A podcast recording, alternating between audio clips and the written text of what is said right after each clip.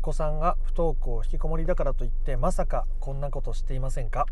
どうも不登校引きこもり専門カウンセラーの曽太郎です。今回の配信テーマはお子さんが不登校の親御さんが意外と落ちてしまう落とし穴についてお話をしていきたいと思います、まあ、子供がですねお子さんがま学校に行けてないからとか引きこもっているから家にいるから私が何とかしないと頑張ってどうにかしてあげないと私が子供のためにできることしないと。子供が今こういう状態なのにっていろいろ考えちゃってる人はかなりこの落とし穴に落ちている可能性が高いです。でこの落とし穴に落ちてしまっている状態だと、まあ、解決は逆に遠のいてしまうんですね。実際に僕のクライアントさんの例も、えー、交えてお伝えしていきたいなと思いますので、えー、実際にこの落とし穴に落ちないようにそしてもし落ちていたら出られるように、えー、していっててもらえると思いますので興味のある方は最後まで聞いてみてください。じゃあどういう落とし穴なのかという結論から入りますがそれはですね親御さん自身が我慢することなんですね。子供が今家にいて学校に行っていなくてなんだか辛そうだから親の私も母親の私も何か楽しむなんてことはしちゃいけないんだと。子供が辛い時なんだから私だって我慢するんだって考えてるってことはこれも落とし穴に落ちちゃってる状況ですね。なんだか子供が辛そうだから親の私も、えー、頑張る踏ん張る。ね一緒に頑張っていこう。良さそうに思うじゃないですか。これ逆なんですね。もうお子さんは頑張りすぎて疲れてたりとかそもそも頑張りたくない頑張れない状況にいるわけです。でそんな時に親御さんが母親であるあなたが近くにいて頑張ってとか我慢しているともう子供辛いわけですよね。もう僕頑張れないし私は頑張りたくないしそんなに頑張らないでって思っちゃうわけです。でそれに、えー、お子さんをどうにかしようと思って、えー、こうなんとかやってあげられることをやってあげようと思って自分の楽しみまで我慢しちゃうとこう親御さんお母さんがこう元気がなくなっていくわけですね。笑顔がなくなっていくわけです。それはやっぱり家庭の中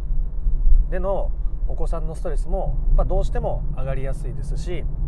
そういったことを考えると本当にあの自分のことを何か我慢するっていうのは良くないですね。解決に至るためにはっていうことですけど。で実際に僕のクライアントさんの例もお伝えしたいと思います。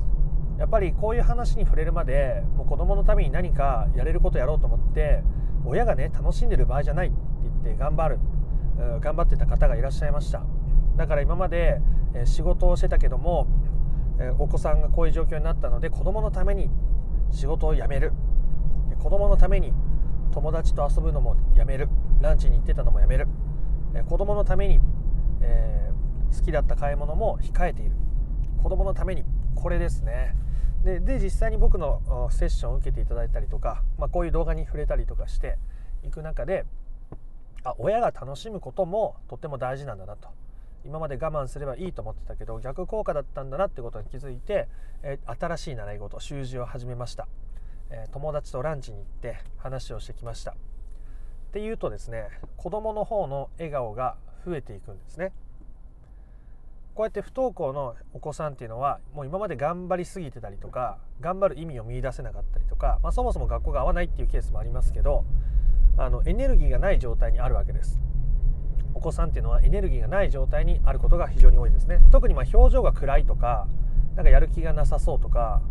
そういうのはもうまさにそんな感じですけどそういった場合にエネルギーをね出させてあげようと。エネルギーを貯めさせてあげよう。どうにかしてあげようと思うとうまくいかない。どうすればいいかっつったら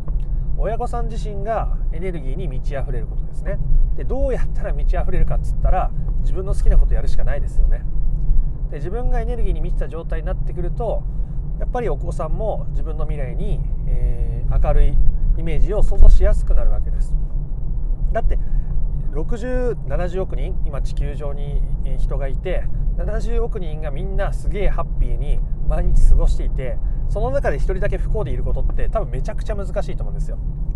でも自分の周り家族がみんなめちゃめちゃに不幸そうだったら例えば4人家族で自分以外の家族3人がみんなめちゃくちゃ落ち込んでて不幸そうで辛そうだったらそれだけでも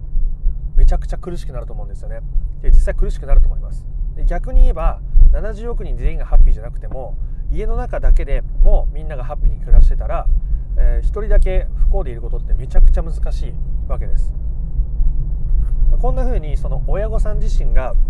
エネルギーに満ちた状態でいることとかハッピーでいること自分を満たしていることっていうのはとてつもなく大きな影響があるわけですね。なのでこうお子さんが今不登校でとか学校に行けてなくて悩んでいる苦しそう。だから私も頑張ってどうにかして我慢して楽しみを封じてっていうことはもう逆効果なわけです。落とし穴に落ちちゃいますんで、えー、ぜひ自分の楽しみを見つけて取り組んでいくことをお勧めします。真の解決に至りたいのであればですね。自分の楽しみなんて考えたことがなかったと。どんな風に何をやっていっていいのかわからない。という方はですね、えー、僕のおすすめは、えー、ぜひカフェに行ってください。静かなカフェがいいですね。自分のお気に入りのカフェがすでにあるならあそこでいいと思いますし自分一人で静かに過ごせる場所っていうのはまず用意することがもうとてもおすすめです。だから自分の好きなことをやろうと思っても思いつかないんですっていう方いらっしゃいます。でやっぱりその今悩んでて苦しんでいて家の雰囲気もあまり良くない中で自分の好きなことを考えるっていうのって、まあ、場合によってはとっても難しいですね。僕もよく気持ち分かります。僕も自分の気持ちをこう整理したりとか考え直す時に家よりもスタバとかカフェに行って考えることの方がよっぽど多いので、えー、僕はとてもおすすめをしています。でそのカフェに行ってまあとりあえず、まあ、できたらスマホは置いていった方がいいですね。スマホ持ってたらねいろいろ見ちゃうし。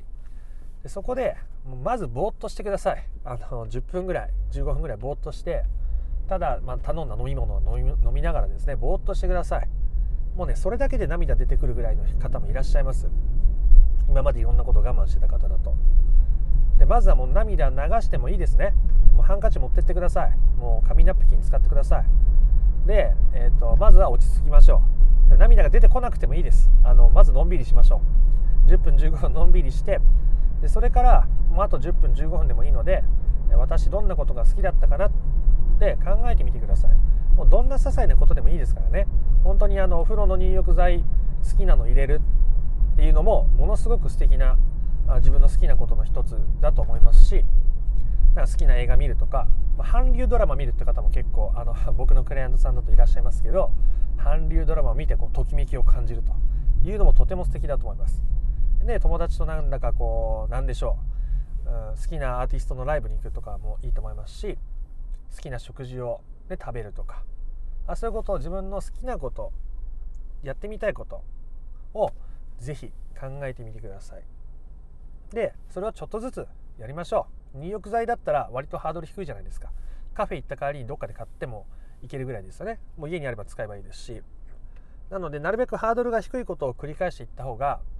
あのはあの成功体験が、ま、増えていくのでより解決に近づきやすくなるわけですよね。これお子さんにとってもすごいいい影響があって親が高いハードルを立てすぎて頑張って苦しんでると子供も自分も高いハードルを超えないといけないと思ってなんか頑張りすぎて余計疲れちゃうわけですよね。すごくやっぱ近くで似てる部分が出たりするので。だからこそ親御さんが自分に対して優しくいること自分に対して小さいハードルを課してそれをクリアしていくこと。でそれをなんかなんか苦しいことじゃなくて楽しいことでやればいいわけですよ。入浴剤入れるとか美容院ちょっと1週間早く予約入れてみるとかいつもよりちょっと高い洋服買っちゃうとか自分の好きなことをちょっといいランチですね。だってランチまあ例えば1000円でも食べれると思いますけど倍出しただけでちょっと優雅なランチ食べれるじゃないですか、まあ、3000出したら結構いい気分になれるランチ食べれると思うんですよね。そうやってあの自分のことを満たしていってあげるってことがこの落とし穴に落ちずに済むしそれ自体が解決に向かっているってことでもあるんですね。それぐらいとっても大切なことなので今回はお伝えをしてみました。お子さんの不登校引きこもりで悩んでいる時に意外と落ちてしまう落とし穴としては子供が辛いから私も我慢をするという。これは非常に子供にとっても厳しい状況になりやすいのでまずは親御さん自身お母さん自身が自分のことを満たしてあげるってことが大事なわけです。我慢はしなくていいです。どうしても我慢しちゃう時はまあそれはそれです。あの他の音声とか動画とか見てみたり聞いてみたりしてください。きっと何かしらヒントが得られると思います。でそれを考えるのになかなか思い浮かばないよっていう場合は近所のカフェに行って、あ、30分ぐらい時間とってまずは飲み物飲んでぼーっと落ち着いてそれから私は何が好きだったんだろう何をすると嬉しいんだろうってことを考えてそれをできる範囲でできるところから取り組んでみてください。これだけでもですね子供が学校に行き出すとか子供との関係がすごい良くなったとかお子さんが家の中で話しかけてくれるようになったとか前よりもわがままを言わずに関係が良くなったりとかすることってめちゃめちゃあるんです。本当に本当に。なので、まあ、ぜひやってみていただけたらなと。何よりあなた自身のためにやると。いうことが大切なので、えー、参考にしていただけると嬉しいです。もっと深く不登校引きこもり解決の方法について知りたいよ。という方はですね説明欄から公式 LINE に登録ができるようになっていてそこで不登校引きこもり解決のための三種の神器という動画セミナーを無料でプレゼントしておりますので今のうちに受け取っておいてください。またこのチャンネルでは不登校引きこもりの解決方法についてえ特化してお伝えしておりますので、え今のうちにチャンネル登録フォローもよろしくお願いいたします。いいねとコメントもらえるととても嬉しいです、それではまた別の配信でもお会いできることを楽しみにしております。あなたの不登校引きこもりの問題が本質的な解決に向かうことを心から願っております。それではありがとうございました。ソ太郎でした。